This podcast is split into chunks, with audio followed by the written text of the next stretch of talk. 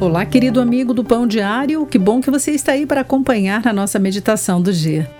No final do ano, o peso das tarefas não concluídas pode nos desanimar.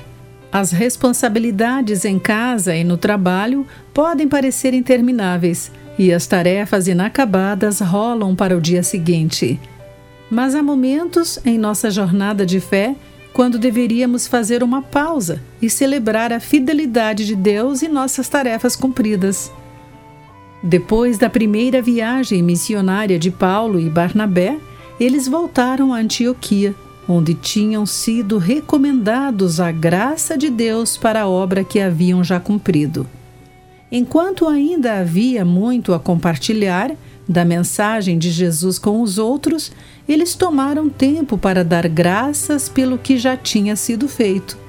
Ali chegados, reunida a igreja, relataram quantas coisas fizera Deus com eles e como abrira aos gentios a porta da fé.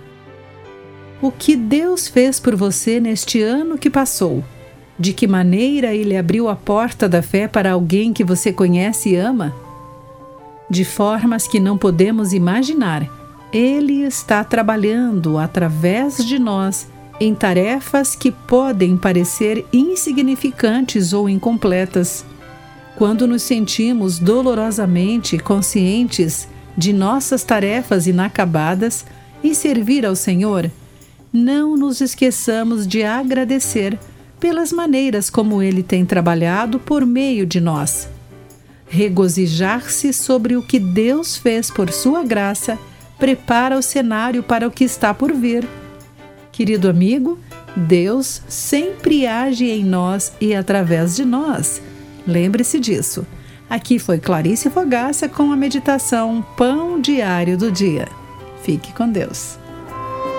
Acesse o nosso site pãodiario.org para conhecer nossos recursos e solicitar o seu devocional Pão Diário, nos escreva através do e-mail rádio@pãodiario.org.